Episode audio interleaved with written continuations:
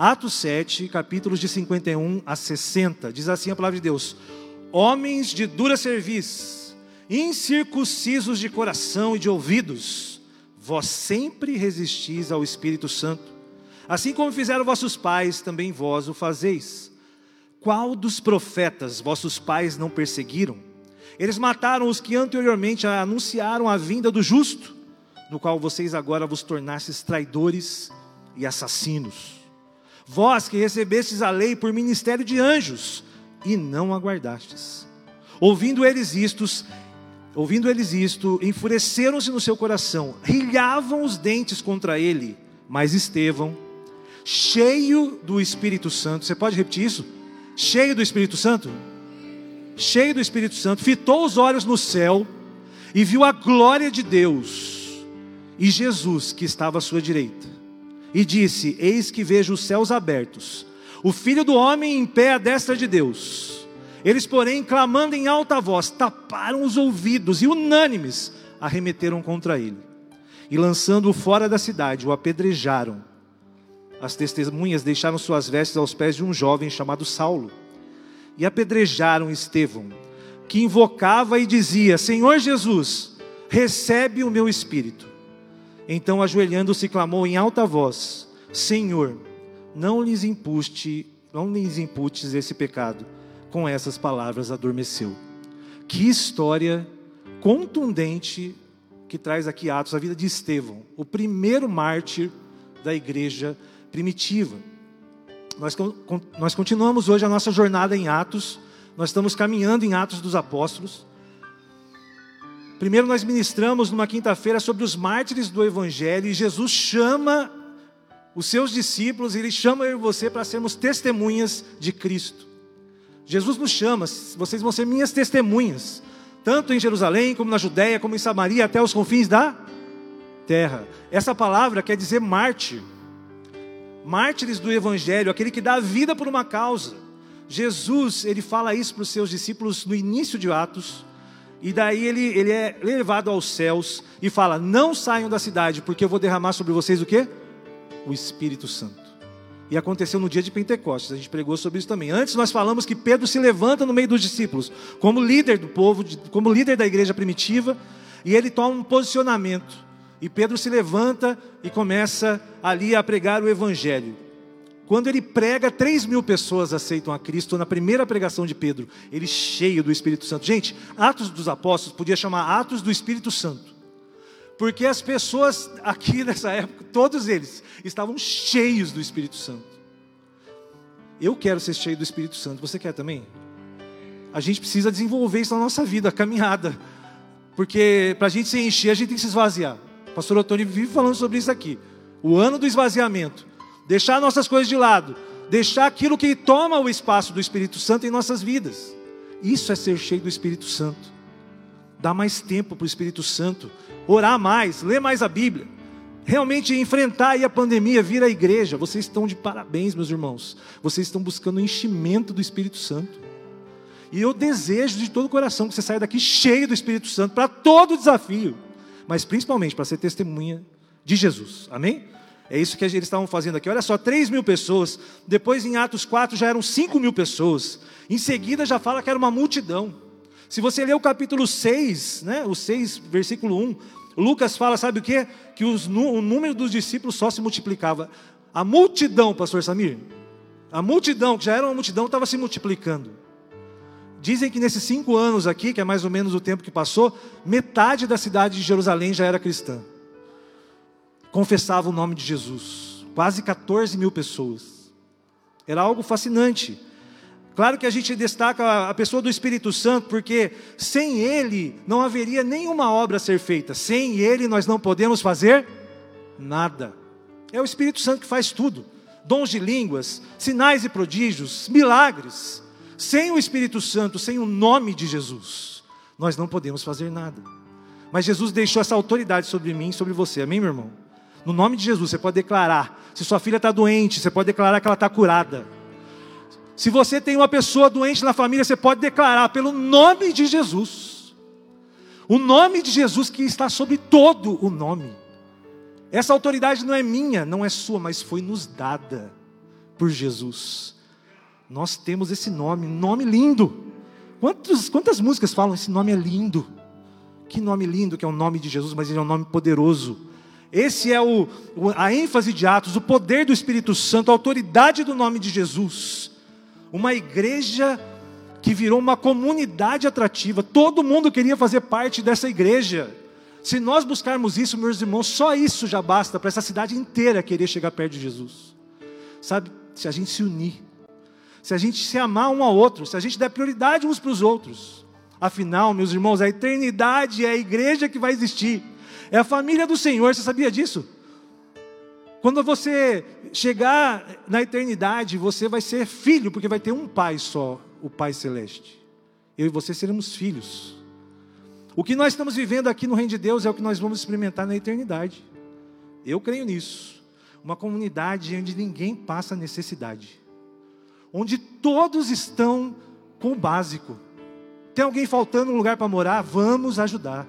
Essa era a igreja de Atos, atrativa, contrastante, mas não deixando de ter lutas, porque nós falamos semana passada, nós somos híbridos por natureza, nós temos o velho homem, nós temos o que?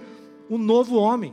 A gente viu Ananias e Safira como a, a gente precisa andar na verdade, meus irmãos, porque a mentira tem um pai, que é o diabo. E quando a gente mente, nós somos filhos da perdição. Mas nós fomos feitos filhos e filhas de Deus. E a verdade nos liberta. Eu creio nisso, nós somos livres. Essa é a nossa, a nossa natureza e a nossa luta. Paulo dizia, né, o bem que eu quero eu não faço, mas o mal que eu não quero, esse eu faço. Miserável homem que sou. A classificação das artes, é, segundo a Academia Brasileira de Artes, eu gosto muito de teatro, eu já dei, fiz aula de teatro, fiz peça de teatro, é, dirigi peça de teatro, eu gosto de, de, teatro porque o teatro ele é, é uma força, né? Dizem que o teatro ele é a união de todas as artes. Segundo a academia, são sete artes. Não sei se já ouviu falar que o cinema é a sétima arte. Já ouviu falar sobre isso? O cinema é a sétima arte. Né? O cinema é, né, uniu tudo isso, apesar que o cinema hoje está tá, tá meio em down, né, gente? Ninguém mais vai no cinema, acho que faz um ano e meio. Que ninguém vai mais no cinema, na sétima arte. Mas é assim, ó, a arquitetura é uma arte, a escultura é uma arte, a pintura também, a música, a literatura e a dança. E a sétima arte é o cinema. Isso foi estabelecido pelos filósofos, né? Hegel, Hegel ele, ele disse que são seis, são seis as, as artes, e depois, outro Canuto, ele disse que a sétima arte era o teatro.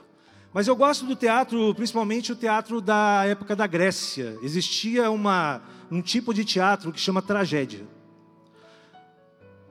Se você já ouviu falar esse, sabe, esse drama assim, tragédia, né? Tragédia não quer dizer, não quer dizer só coisas ruins. Antes na Grécia era um tipo de teatro.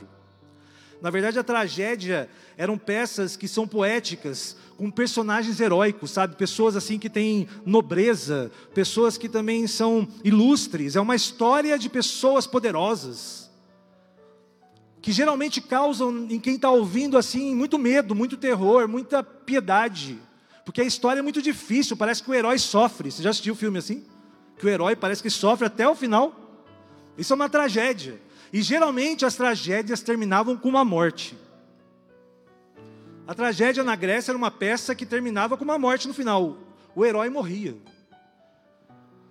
E hoje nós lemos uma tragédia, a tragédia de Estevão. Estevão deu a vida aqui, ele era uma pessoa assim, mas eu não concordo que essa história significa uma tragédia na vida de Estevão. Tanto que o tema do sermão hoje não é a tragédia de Estevão, apesar de ele ter morrido apedrejado. O tema do sermão hoje é a tragédia da religiosidade. Meus irmãos, se tem uma coisa que é trágica, que caminha para a morte, é sermos religiosos. A religiosidade mata, mas o evangelho vive. Amém, meus irmãos? A religião é faça isso, faça, não faça aquilo. A religião é compromisso e daí você vai ter alguma vantagem se você fizer alguma coisa. O evangelho não. O evangelho é tudo sobre Jesus. Tudo que ele fez na cruz. Por isso nós fazemos. Essa é a diferença de você ser né, um crente em Jesus e um religioso. E aquelas pessoas que apedrejaram Estevão eram religiosos. Os mesmos religiosos que crucificaram a Cristo. Quem estava ali no meio daquela daquela situação de apredejamento eram os escribas, os fariseus, os saduceus, o sumo sacerdote, o povo, todos eles pegaram uma pedra. Meus irmãos, eu posso dizer uma coisa para você: que falta que faz Jesus na vida das pessoas, amém, gente? Que falta que fazia Jesus aqui, sabe por quê? Porque tenho certeza que se eles viessem com essas pedras para Estevão, Jesus estivesse lá, ele ia falar assim: olha aqui, ó. Quem, tem, quem não tem pecado, joga a primeira pedra. Não foi isso que ele fez naquela mulher? Não foi assim que Jesus fez? As pessoas trouxeram aquela mulher na frente deles e falaram assim: olha, ela pecou. Está tudo errado o que ela fez aqui, vamos tacar pedra. Jesus falou assim: quem não tiver pecado, joga a primeira pedra. Mas não era só uma pessoa, sabe por quê, gente? Porque Jesus tem autoridade. Quando as pessoas ouviram aquilo, todo mundo foi largando as pedras. E aquela mulher falou: eles foram embora. Jesus falou assim: Olha, se eles não te acusaram, quem sou eu? Vai e não peques mais. Jesus é assim, meu irmão. Se Jesus está com você, ninguém te taca pedra.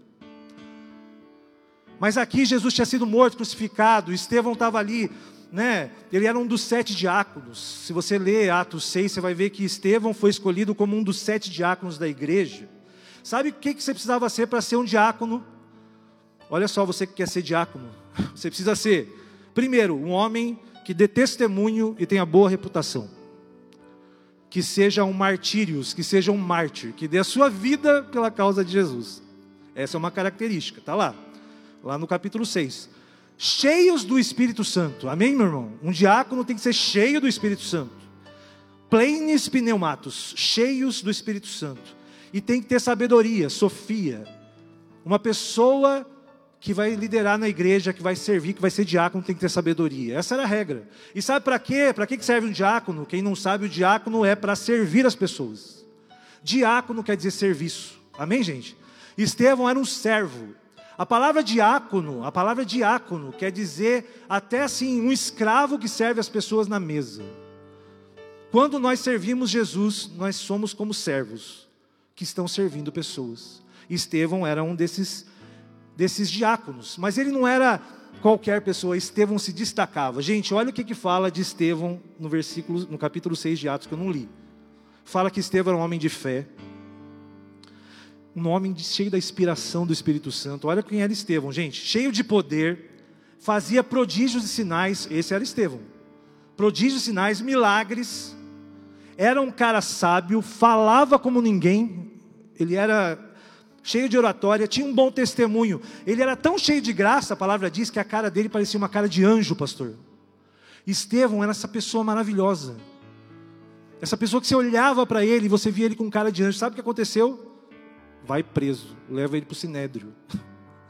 Isso é que acontecia com as pessoas que eram cheias de graça no primeiro século.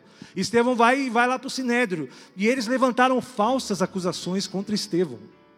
Porque uma pessoa como ele, com essas características, tem que ser falso mesmo para inventar alguma coisa contra Estevão.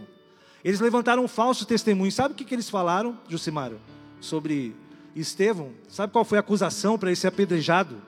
Que ele estava fazendo blasfêmias contra Deus eles falam assim: ó, esse cara aí que está falando de Jesus aí, que está falando como todo, todo mundo gosta dele, esse cara que está todo mundo elogiando aí, ele está blasfemando contra Deus. Ele está blasfemando contra Moisés, o templo e a lei. Tudo que alguém não podia fazer dos judeus. Eles inventaram. Tudo que alguém ia ser condenado. Olha, esse homem está desrespeitando Deus, o templo, Moisés e a lei. Testemunhas falsas. Muitas vezes, se você é um cristão fiel, pessoas vão levantar testemunhos falsos contra você. Mas não desanime, porque o seu advogado é Jesus. Fique firme. Mentira tem perna curta, né? Gente, essa tragédia que aconteceu, que eu chamei de tragédia da religiosidade, ela tem tudo a ver com o que a gente está vivendo aqui hoje, sabia? Se nós estamos vivendo um tempo de tragédia, são os dias de hoje. Se nós estamos vivendo um, tema de, um tempo de deserto emocional, uma tragédia familiar nesse tempo é o que nós estamos vivendo. Porque quantas pessoas estão morrendo? Quantas pessoas estão doentes? Nós começamos ontem um lockdown aí, um, né, vamos começar segunda-feira. Talvez a pandemia seja a maior tragédia da nossa geração, com certeza. Um ano e meio desse jeito. Um ano e meio que nós estamos aí enfrentando, andando de máscara, o mundo todo. Uma tragédia, meus irmãos. Tudo tem acabado em fatalidade morte. Graças a Deus, o nome de Jesus é poderoso e muitas pessoas também estão sendo curadas. Graças a Deus pela oração dos irmãos. Meu irmão, você tem que ser um instrumento na mão de Deus orando, porque quando tem enfermo tem que orar. Nós estamos numa tragédia, só oração. Vamos dobrar o nosso joelho, orar, repreender. Leitos vazios em Campo Grande. Nós cremos em nome de Jesus que a nossa cidade não vai precisar levar gente para fora para ser internada. Nós cremos que Deus vai agir, vão ter leitos liberados aqui pela fé. Nós temos que declarar isso. Pessoas saradas. Precisamos da consolação do Espírito Santo. A gente está caminhando no meio da tragédia, todo mundo triste, em luto. Pessoas estão morrendo, até crianças, jovens. A Fabiola é enfermeira aqui da igreja, falou que está cheio de gente jovem internada no hospital. Gente, a gente precisa orar pela nossa juventude, o inimigo está ceifando. Os jovens sempre fez isso. O inimigo quer matar o jovem mesmo. Por isso que o jovem morre mais jovem do que velho. De tráfico de drogas, de pessoas né, que, que vivem problemas de gangue. Quantos jovens morrem no nosso país? O Covid não, nem chega perto de quantos jovens estão morrendo no mundo, crianças morrendo no mundo. Meus irmãos, o inimigo quer ceifar uma vida antes de ela conhecer Jesus. E nós somos testemunhas, precisamos falar de Jesus. Enquanto é tempo. Eu indiquei um livro para algumas pessoas, não sei se você está lendo, eu estou lendo, Caminhando com Deus em Meio ao Sofrimento, do Timothy Keller. Eu postei o PDF de graça lá no grupo da igreja. Teve gente que falou assim: ah, pastor, muito, long, muito longo para ler, 400 páginas. Gente do céu, lê. Lê porque te ajuda a andar nesse sofrimento. Eu estou vendo que a gente está andando no, no, no, sofrimento. Então não é melhor andar com Deus, pastor Samir, no meio do sofrimento? Lê o livro. Lê, lê. Lê um pouco desse livro aí, gente, é de graça. Ele fala algo interessante que nós ocidentais não sabemos lidar direito com a morte e com o sofrimento. A gente não foi preparado para isso. Ninguém, o homem não foi preparado para lidar com a morte. Sabe, ele fez alguns comentários nesse livro sobre o tipo de, de cultura e o jeito que as pessoas lidam com o sofrimento. Ele fala no livro dele o seguinte, pastor Timothy Keller, tem a visão moralista, que ela diz o seguinte, ó, a causa do sofrimento é o pecado. Esse é o moralista, o religioso, hein? Não é o cristianismo, não, esse é o religioso, moralista. Ah, o problema é o pecado. O que, que a gente tem que fazer por isso? Fazer o bem. E qual que é o benefício? Você vai ter a bênção eterna. Então você tem que, né? É o problema do pecado, você tem que fazer o bem. Esse é o moralista. Tem o autotranscendente, que é o pessoal tipo budista, né? A causa é, é a ilusão, né? A ilusão da vida. A resposta deve ser o desapego, né? E o benefício é a iluminação. né? Aquele cara que quer transcender. Já ouviu falar sobre isso? Budismo? Você tem que meditar, sair do sofrimento, tem que é ilusão tudo. Existem os fatalistas, tem gente que é fatalista, diz que tudo é culpa do destino que a gente precisa perseverar para conseguir glória e honra, né? E a visão, né? E, e, daí você vai conseguir essa glória e honra. Você precisa perseverar. Tem o dualista. Esse é, o, esse é aquele que serve qualquer coisa. dualista, entendeu? Ah, é, qualquer coisa serve. Ele fala o seguinte: a causa de tudo é o conflito cósmico, tornar a mais pura, né? Tornar mais pura a, a, a, fidelidade e assim o triunfo será da luz. Tudo isso daí eles são coisas de como enfrentar o sofrimento. Cada um é de um jeito, mas nós, os ocidentais, não sabemos. Sabe como que a gente faz? A gente tem que tentar abafar o sofrimento. Esse é o nosso jeito de lidar com o sofrimento. A gente não quer saber de coisa ruim.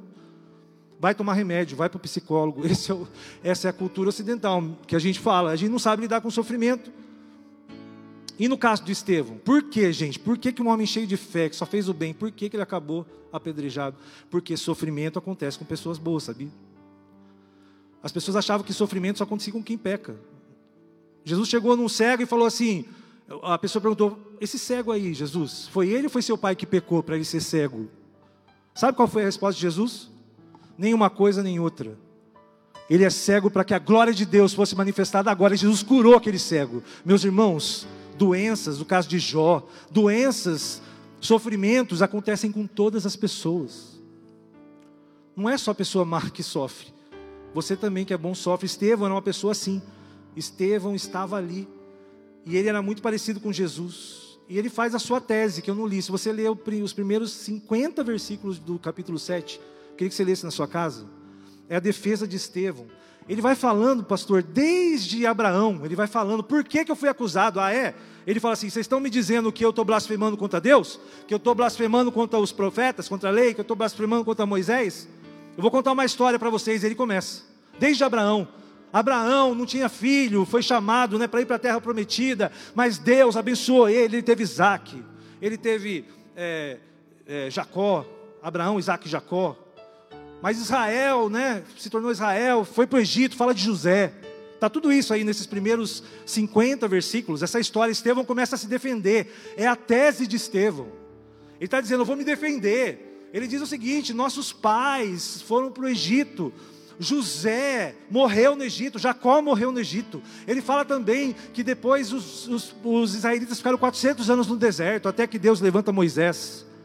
Ele começa a falar de Moisés, começa a falar de quem escreveu o Pentateuco. E Moisés liberta o povo, vai, abre o mar, sinal, as dez pragas. Ele conta tudo isso aqui. Ele está se defendendo, Patrick, porque ele sabia que ele, se ele não se defendesse, ele ia, ele ia morrer. E ele estava se defendendo, dizendo: Olha só, você sabia que no deserto nossos pais murmuravam. Ele, quando Moisés foi lá para o monte pegar a lei, o que, que eles fizeram? O bezerro de ouro. Você vem me dizer que eu estou falando errado sobre Deus? Desde o nosso antepassado eles fazem isso, idolatria, lá em Canaã. Josué constrói, invade. O que, que eles fazem lá em Canaã quando ganha a terra prometida? Idolatria. O povo sempre foi assassino de profeta, mataram todos os profetas. Gente, Jeremias foi cortado ao meio. O profeta Jeremias foi cortado ao meio pelo povo de Israel. Esse é o povo que estava dizendo que um homem aí estava blasfemando contra Deus, blasfemando contra a palavra. E Estevão falou assim: Você vem dizer isso para mim? Vocês, vocês vêm me dizer isso. Fala do tempo lá do tabernáculo e fala que o próprio, ele cita Deuteronômio. Gente, olha que maravilhoso.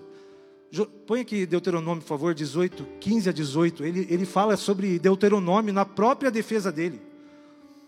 Ele fala assim: ó, Deus vos suscitará dentro de nossos filhos um profeta semelhante a mim. Moisés disse um dia, meus amigos, ele falou assim: Moisés disse um dia que Jesus ia ser enviado, um profeta tão grande quanto eu e maior que eu. Moisés disse isso lá, gente, lá na época do Êxodo. Há 1500 anos atrás, Moisés disse: Vai vir Jesus, um profeta maior que eu. Olha o que Estevão fala aqui, meus irmãos. E eles começaram a ficar irritados com isso daí com o que ele falava. Ele citou também Amós, o profeta Amós, profeta menor. Ele citou o texto de Amós 5, 25 a 27 na defesa dele, dizendo o seguinte: Deus não habita em templos feitos por mãos humanas. Eles falaram, estavam lá dizendo, esse cara está falando mal contra o, templo, porque Estevão devia estar tá falando que Jesus disse que esse templo vai cair, não vai ficar pedra sobre pedra.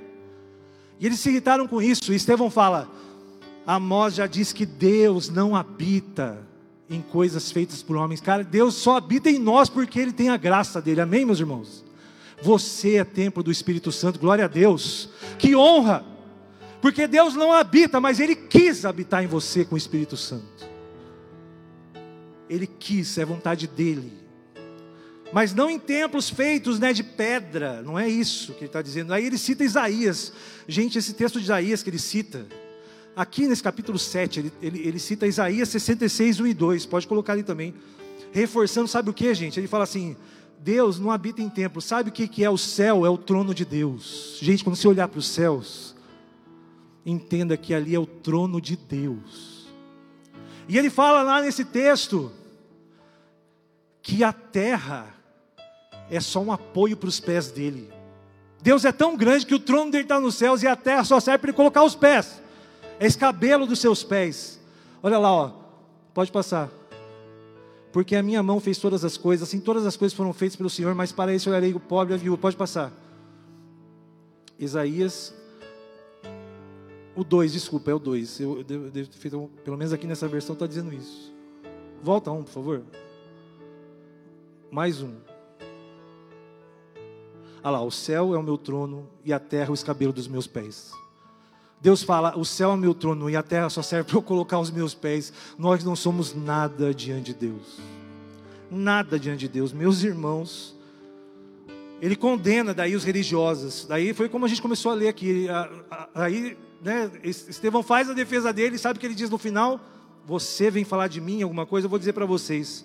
Vocês são cabeça dura, coração, tem os olhos e o coração vendado ou cobertos, que é um incircunciso, né? Quem não fez circuncisão assassinos de profetas, daquele que sobe sobre o qual todos profetizavam Jesus. Vocês são assassinos. Quando eles fizeram isso, gente, ódio, raiva, pegaram Estevão, jogaram fora da cidade.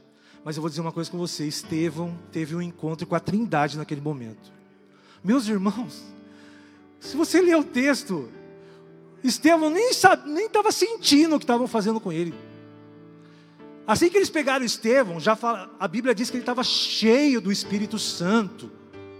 De repente, ele teve uma visão aberta. Todo dia o irmão ali falou para ele ter uma visão aberta. Sabe o que é uma visão aberta de Estevão? Ele viu a glória de Deus, meu irmão e minha irmã. As pessoas estavam tirando a roupa dele, jogando ele no chão, tacando pedra. Mas ele estava fito com os olhos na glória de Deus. E quando ele viu a glória de Deus, no meio da glória, ele viu a glória de Jesus. Quando uma testemunha de Jesus enfrenta uma situação dessa, meu irmão, ele tem encontro com a Trindade, cheio do Espírito Santo, vê a glória de Deus e vê a glória do Filho. Não foi assim que o batismo de Jesus aconteceu? O Espírito Santo não pousou em Jesus? O Espírito Santo não fez, né, não fez ali aquela uma voz disse esse é meu filho em quem eu em quem eu amo, não foi ali a Trindade no batismo de Jesus, no batismo de sangue de Estevão, meus irmãos. Ele não estava vendo nada, ele só estava vendo a glória de Deus, a glória de Jesus. Tanto que ele teve tempo de pedir perdão por eles. Meus irmãos, que homem era Estevão? Que homem. E ele simplesmente se joga nos braços da eternidade. Ele fala: Deus, pega o meu espírito. Ele viu lá o corpo dele sendo acabado, mas ele não sentiu nada. Meu irmão, eu estou chegando na conclusão que eu não sei como que aquele homem teve tempo de pedir perdão pelas pessoas que estavam apedrejando ele, levando pedrada. Eu não sei como que ele teve tempo para isso. Mas eu lembrei de Jesus na cruz. Jesus olha para as pessoas também na cruz e fala o quê? Pai, perdoa. Eles não sabem o que eles estão fazendo.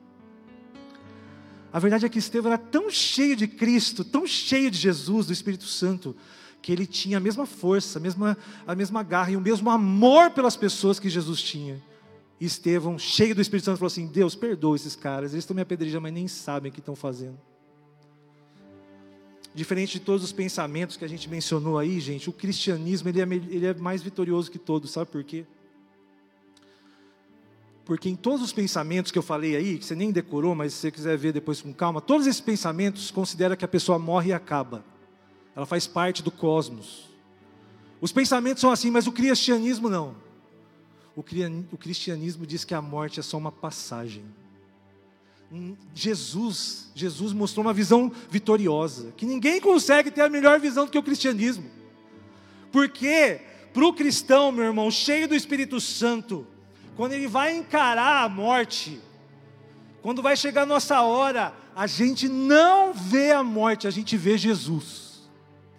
Pode aplaudir mesmo isso daí, é verdade, a gente vê Jesus. A gente vê Jesus. Meu irmão, sabe por quê? Porque Jesus venceu a morte, ela não existe mais para o cristão. Quando você chegar na última hora, naquela hora que você vai ter o seu encontro, porque todos nós vamos ter, e se você não acredita, toma cuidado. Porque se tem uma coisa certa é que todo mundo vai morrer, não sabe quando, mas todo mundo vai morrer. Mas se você tiver fé, tiver cheio do Espírito Santo, você não tem encontro com a morte, você tem encontro com o Espírito Santo, com o Pai e com o Filho. Você tem um encontro, você brilha os seus olhos, você não vê a morte, ela nem chega perto de você, porque Jesus venceu.